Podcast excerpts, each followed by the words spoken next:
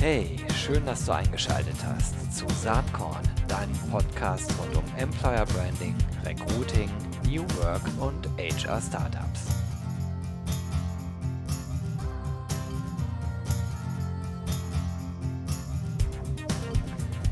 Hallo und herzlich willkommen. Eine neue Ausgabe vom Saatkorn Podcast. Äh, heute mit einer, einem spannenden Gast. Äh, ich habe heute Jutta Rump am Start. Sie ist unter anderem Professorin, Doktorin. Sie ist äh, Chefin, äh, also Direktorin des Instituts für Beschäftigung und Employability in Ludwigshafen. Viel beschäftigte Frau äh, mit ganz vielen Mitgliedschaften in diversen Juries rund um das Thema Human Resources ähm, auf Bundesebene, auf Landesebene, in Netzwerken, Institutionen. Das ist verdammt viel. Ich äh, verlinke Jutta in den Show Notes. Aber Jutta, es wäre total klasse, wenn du dich kurz einmal selbst vorstellen könntest. Ja, also erstmal vielen Dank für die Einladung. Ja, ich bin Jutta Rump.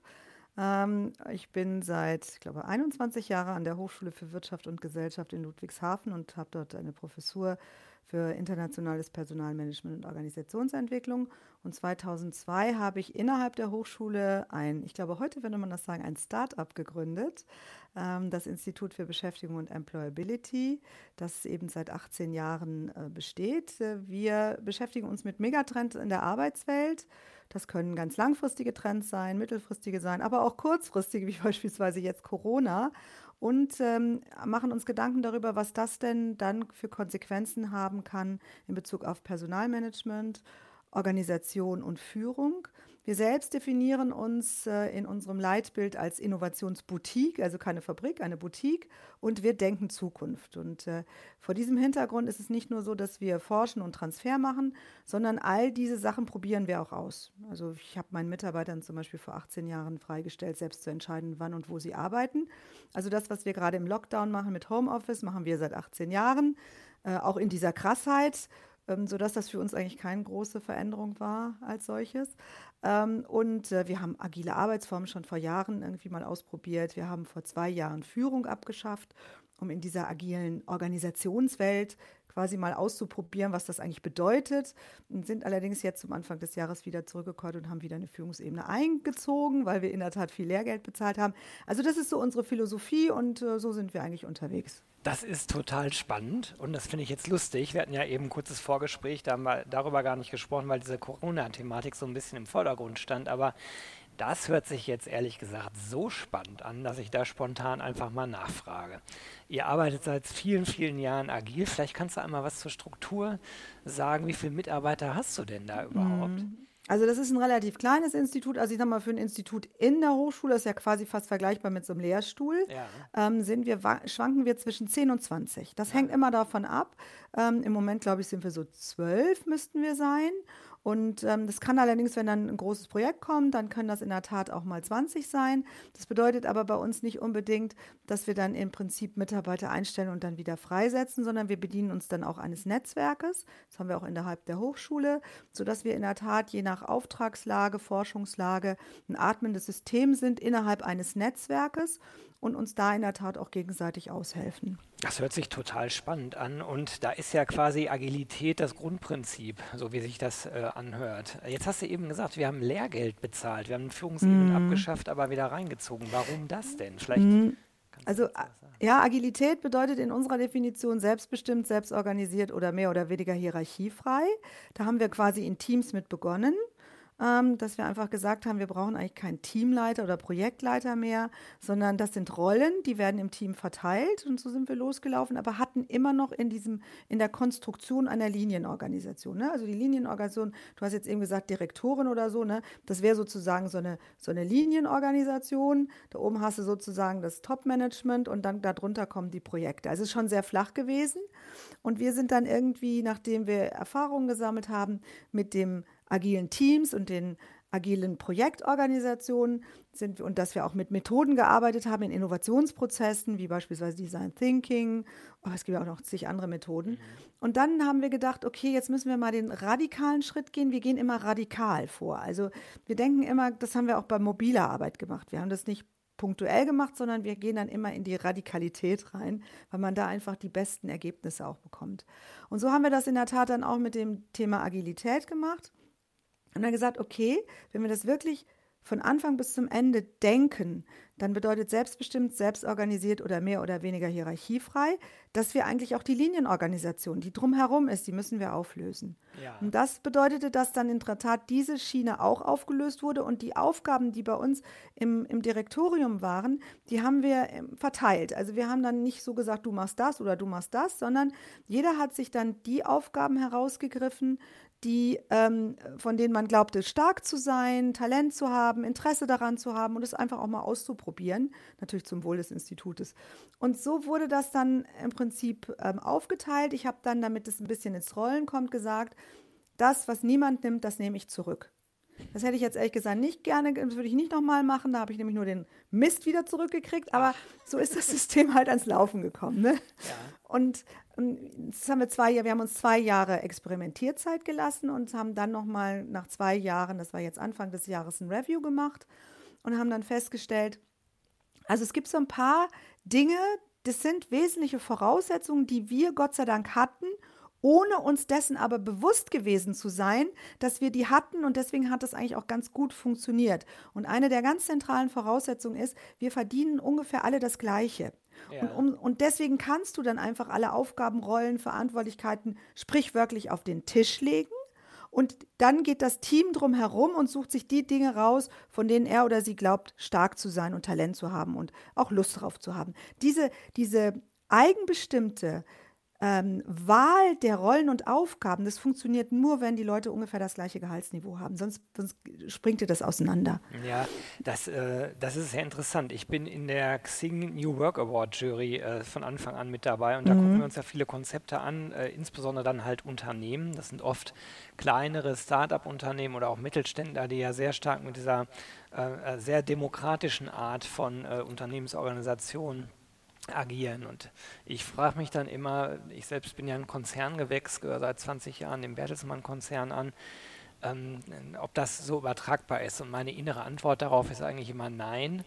Ähm, das würde das ganze System sehr stark ins Wanken bringen. Also wenn, dann müsste man einmal Tabula Rasa machen, das Ganze neu aufsetzen was aber natürlich bei gewachsenen Strukturen sehr, sehr schwierig ist. Mhm. Aber spannend, dass äh, du offensichtlich das Institut ja als, äh, äh, ich weiß nicht, ob ich das so sagen darf, aber so hört sich es gerade für mich an, so auch ein bisschen als Experimentierfeld ja. nimmst, um ja. zu schauen, wie fühlen sich denn diese Dinge eigentlich in der Praxis an. Ne? Ja, genau, das ist auch unsere Philosophie. Das machen wir. Sehr das ist exakt so, ne?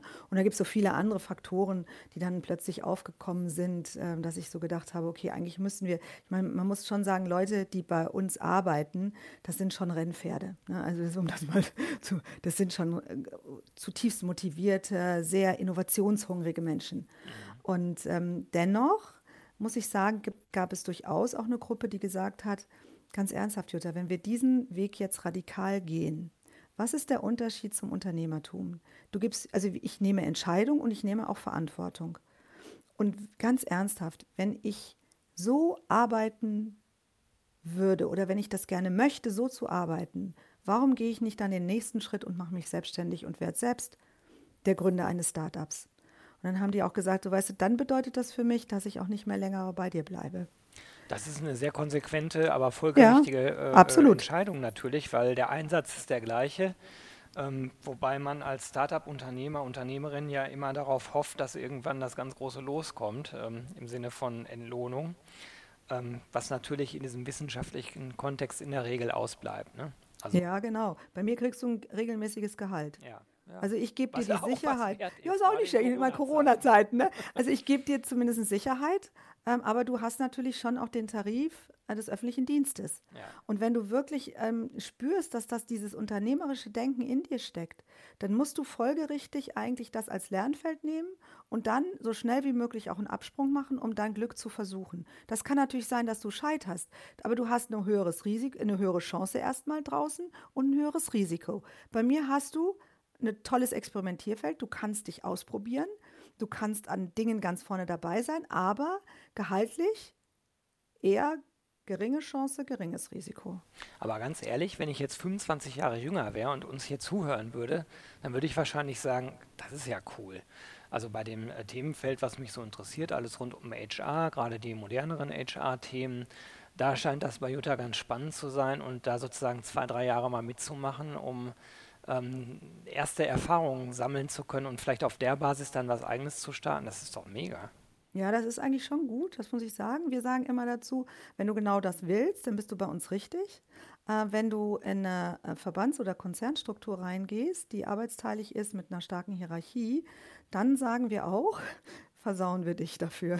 Weil wenn du mal so selbstbestimmt gearbeitet hast, auch in, diesen, in, dieser, in diesem Konstrukt unterwegs war und du hast es richtig toll gefunden und du kehr, gehst dann in eine, in, eine, in eine sehr hierarchische Organisation hinein, äh, in der du dich natürlich auch unterordnen musst, ähm, dann wirst du schon Probleme haben, weil du dich tatsächlich mit dieser Philosophie also bei uns so angefreundet hast und das ist einfach wirklich ein Kulturschock. ja, das glaube ich auch. Es sei denn, du hast halt so einen Glücksfall, denn ähm, ähm, unser gemeinsamer Bekannter Thomas Sattelberger, der sprach oder spricht immer von Biotopen in Konzernen mhm. ähm, und meint damit so Randgebiete, in denen man dann vielleicht doch sehr selbstbestimmt agieren kann.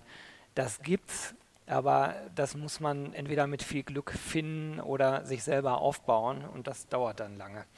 Ähm, ja, und ist auch keine ja. Garantie, dass es dann immer funktioniert, ne? weil am Ende gibt es natürlich ein Konzernregularium, dem du dich in der Tat ja unterordnen musst. So ist es. Ja, so gut.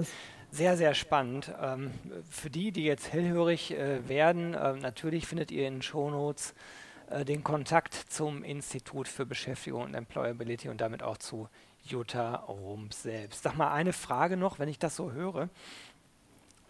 Ich weiß ja, dass du auch sehr regelmäßig publizierst, aber schon mal darüber nachgedacht, die Story deines Instituts äh, quasi aufzuschreiben und anhand dieser Story auch die verschiedenen Trends vielleicht äh, nochmal Revue passieren zu lassen der letzten 20 Jahre? Das ist ganz spannend, ja. Ähm, ja, ähm, also ich baue es hier und da bei meinen Vorträgen ein, ähm, um das einfach ein bisschen deutlicher zu machen. Äh, unsere Geschichte bezüglich der mobilen Arbeit vor 18 Jahren, die haben wir mal aufgeschrieben. Ich glaube, wir haben es gemacht im Kontext der Bertelsmann Stiftung. Ähm, da gab es mal irgendwie so eine, so eine Veröffentlichung und da hat man uns gebeten, einfach das mal an unserer Geschichte aufzuschreiben. Aber man kann natürlich auch, muss man schon sagen, so seit den letzten 18 Jahren, immer wenn personalmäßig was kam, neuer Trend und wir es ausprobiert haben, könnte man das natürlich immer wunderbar machen. Das ist eine gute Idee, ja. Ich glaube, da kann man wirklich so eine Art mhm. HR-Geschichte äh, äh, der letzten mhm. 20 Jahre Jahren äh, dran aufzäumen. Aber mhm. ja, ja, vielleicht, äh, wenn man irgendwann mal Langeweile hat, kann man das machen. Du, ich habe jetzt im Moment in Corona, ich bin ja eigentlich diejenige, die ähm, am wenigsten von uns Homeoffice äh, gemacht hat, beziehungsweise mobile Arbeit, weil ich ja immer unterwegs war. Immer. Also zehn Jahre lang quasi jeden Tag. Und ähm, bin jetzt seit sieben, acht Wochen im Homeoffice, im wahrsten Sinne des Wortes. Ja. Mache vieles virtuell jetzt und ähm, habe wieder zu schreiben begonnen. Das ist, das ist ganz, ganz, ganz äh, lustig, denn äh, wir haben ja sehr unterschiedliche Berufsbiografien, aber das eint uns. Ich war sonst auch immer nur unterwegs als Geschäftsführer oder habe Vorträge gehalten und die letzten sieben Wochen ganz viel zu Hause, also eigentlich nur zu Hause. Ja. Und ich muss dir ganz ehrlich sagen, im Moment ist es noch so, ich mache mir zwar wirtschaftlich so ein bisschen Sorgen als Geschäftsführer, das ist aber eine andere Ebene, also sozusagen das ist die Berufsebene, aber auf meiner äh, Privatebene geht es mir so gut wie lange nicht. Ich mache mehr Sport, ich lese wieder viel mehr als vorher, ich habe Zeit für meine Projekte und kriege meine Arbeit auch noch gut geschossen, äh, weil die ganzen irr irrsinnigen Reisezeiten halt wegfallen, die vorher da waren. Ne? Mhm. Wahnsinn. Ja, ja das, da hoffe ich drauf, dass sich da ein bisschen was ändert. Ich glaube, wir werden auch weiterhin reisen, aber wahrscheinlich nicht mehr so exzessiv, weil wir so, so, so Termine, zwei Stunden Briefing irgendwo, kann man doch auch virtuell machen. Naja, das ist absolut. doch kein Thema. Also ich glaube auch, dass, äh, dass solche Dinge bleiben werden. Ähm, da habe ich bisher auch niemanden gehört, der da gesagt hätte, nee, wir kommen genau zu dem alten Hamsterrad zurück. Das glaube ich nicht. Ja, lass uns doch mal äh, äh, sprechen oder so langsam hinkommen auf das Thema. Ähm, ich komme ja immer aus so zwei Megatrends. Das ist die Digitalisierung und das andere, und da bist du wirklich total zu Hause, ist das ganze Demo äh, Demografie-Thema. Ähm, und ich glaube halt, dass das die beiden großen Megatrends sind, die HR und das Wirtschaftsleben halt sehr stark beeinflussen. Ähm, jetzt in Corona-Zeiten, wenn man so aus der Employer Branding, Personalmarketing, Recruiting-Brille guckt, hat das alles erstmal einen gewissen Dämpfer bekommen. Ich selbst glaube aber, dass das äh, mittelfristig sich wieder ändern wird. Eben aufgrund der Digitalisierung, die ja weiter voranschreitet, ganz egal, ob es Corona gibt äh, oder nicht. Und äh, die Demografiezahlen, die stehen auch alle fest. Das heißt, wenn die Wirtschaft ähm, sozusagen wieder an Fahrt gewinnt, dann ist auch klar, dass wir uns wieder relativ schnell mit Fachkräftethemen vermutlich auseinandersetzen werden müssen. Wie siehst du das? Mhm. Ah, wir haben ja diese Studie gemacht, ähm, ja. Personalpolitik in der Corona-Krise, ähm, und haben ja 400 Unternehmen befragt. Ähm, Ende März war das. Und ähm, wir haben unter anderem eben auch gefragt, nicht nur bestimmte Maßnahmen abgefragt, um da ein Bild zu bekommen, sondern tatsächlich auch die Frage gestellt nach Chancen, aber auch nach Ängsten und Befürchtungen. Und ähm, eine der ganz, ganz zentralen Kernaussagen der Studie ist, dass insbesondere das Thema Digitalisierung und digitale Transformation deutlich an Fahrt gewinnt, ja. deutlich. Ähm, und zwar nicht nur technologisch, sondern auch von den Geschäftsmodellen, aber auch in der Umgestaltung der Prozesse und der Strukturen bis hin zu der Thematik des Arbeiten 4.0, weil wir natürlich durch erstens durch Corona ein Stück weit gezwungen wurden, uns plötzlich mit virtuellen Kommunikations- und Kooperationsplattformen auseinanderzusetzen, damit das Geschäft überhaupt noch läuft. Das, was Homeoffice-fähig war natürlich, ne, das müssen wir immer dazu sagen. Und ähm, auch das Thema mobile Arbeit, ähm, Schrägstrich Homeoffice, ähm, auch plötzlich nicht mehr etwas war für bestimmte Statusgruppen wie Mütter, pflegende Angehörige, ein paar Generation Ys, die besonders gerne New Work machen wollten und eine Handvoll Führungskräfte, sondern plötzlich für alle Gruppen im Unternehmen plötzlich ein Thema war, die auf Arbeitsplätzen sitzen, die Homeoffice-fähig sind. Und äh, das ist ein unglaublichen Rückenwind für dieses Thema. Aber ein weiteres Thema ist, dass natürlich auch ähm, plötzlich eine Aufholjagd möglich ist, die man teilweise schon ähm, in der Vergangenheit, also vor Corona, geglaubt hat, äh, verloren zu haben. Das ist sozusagen, wie weit ist Deutschland mit der digitalen Transformation? Andauernd hat man uns erzählt, dass wir immer Schlusslicht sind oder im unteren Drittel uns bewegen. Und jetzt mit dem Zurückfahren überall auf der Welt, diesem globalen Lockdown, ähm, äh, sieht man wieder etwas so nach dem Motto, jetzt können wir Gas geben. Und da kommt ein Kulturmerkmal unserer Gesellschaft zum Tragen.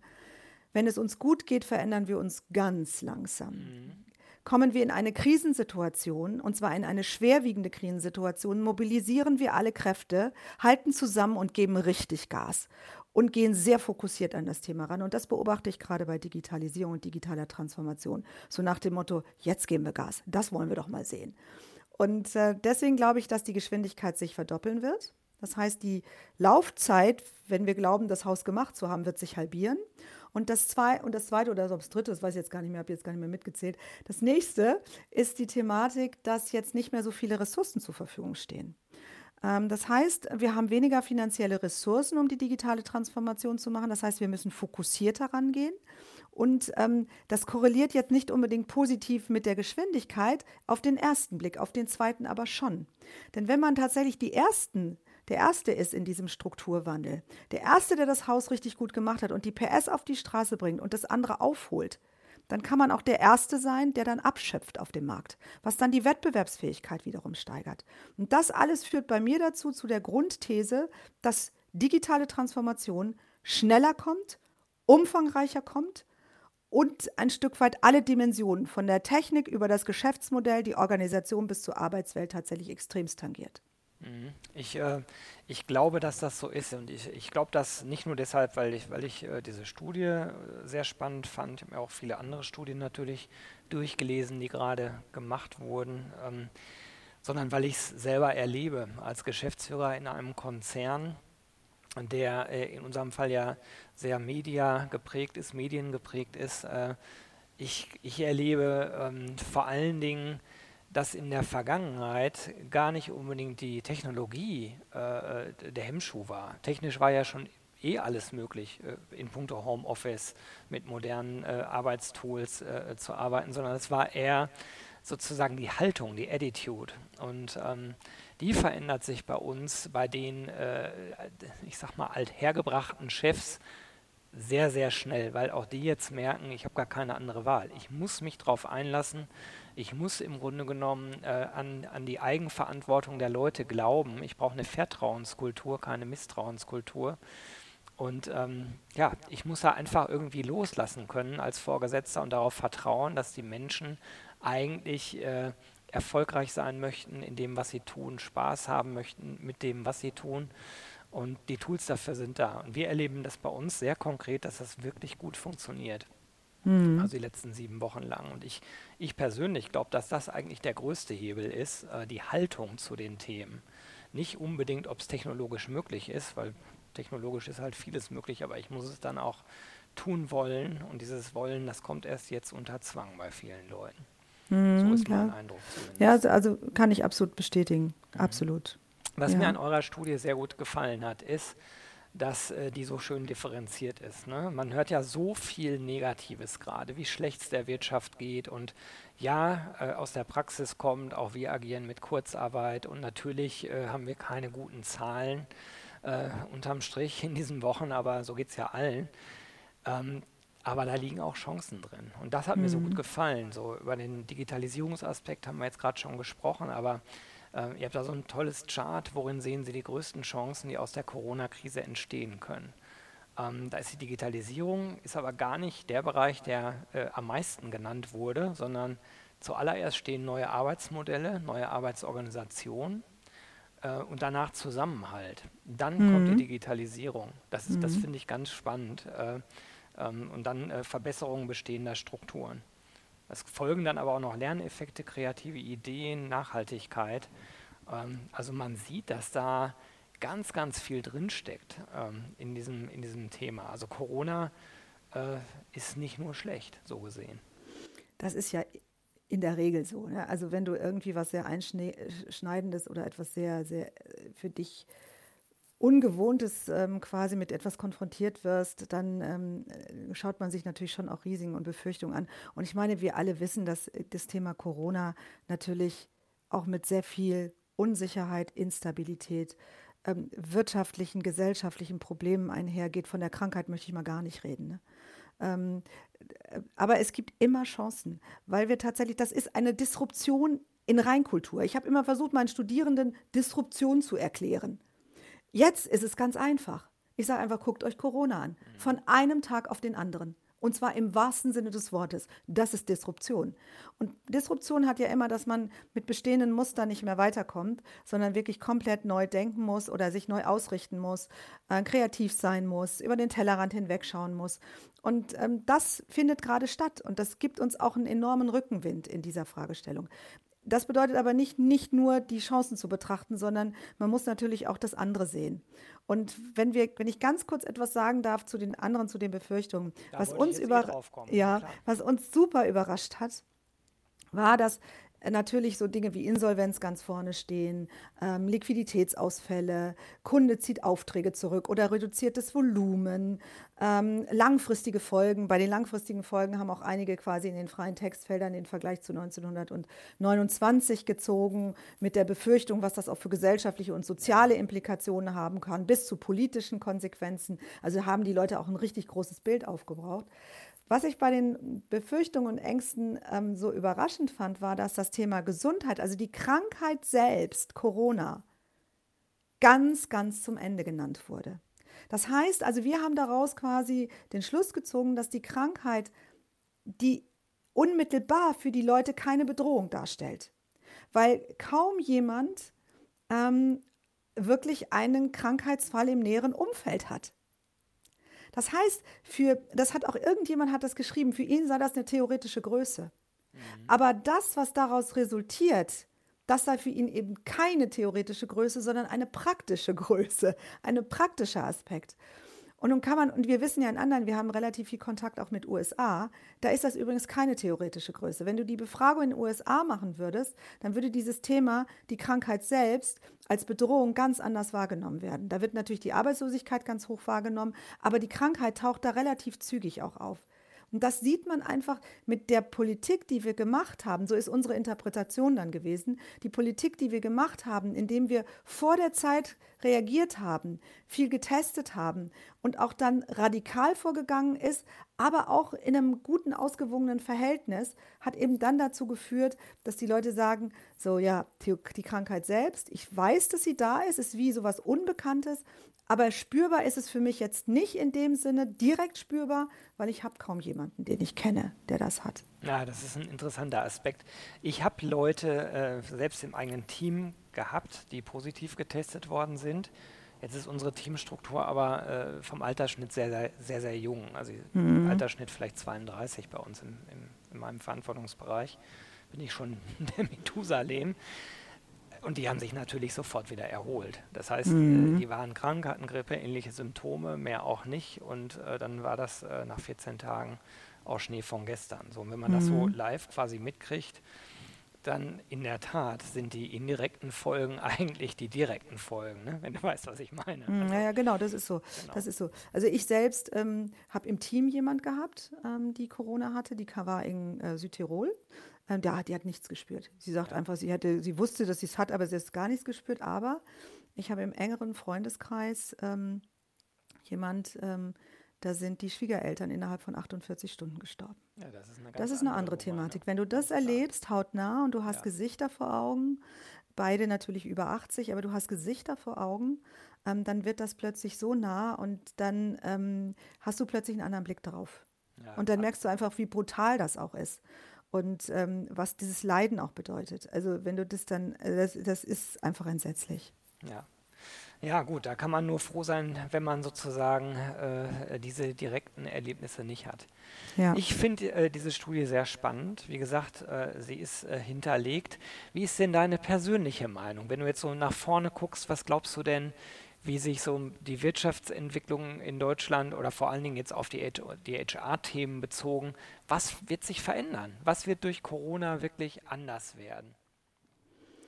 Also durch Corona gibt es, glaube ich, eine ganze Reihe Dinge, die sich ähm, zumindest kurzfristig ändern. Ob die dann tatsächlich eine nachhaltige Veränderung in Gang setzen, die dann auch einen ganz, ganz längerfristigen Trend hat, da bin ich mir eigentlich nur sicher, wenn es um das Thema Arbeitsmodelle und ähm, Arbeitsformen geht, wenn es um das Thema Mobilitätsverhalten geht im Business also das heißt, dass diese Geschäftsreisen für so kleinere Sachen, die werden so wahrscheinlich nicht mehr so in dem Maße stattfinden. Wir werden auch sicherlich ähm, virtuell äh, in einer anderen Form auch zusammenarbeiten.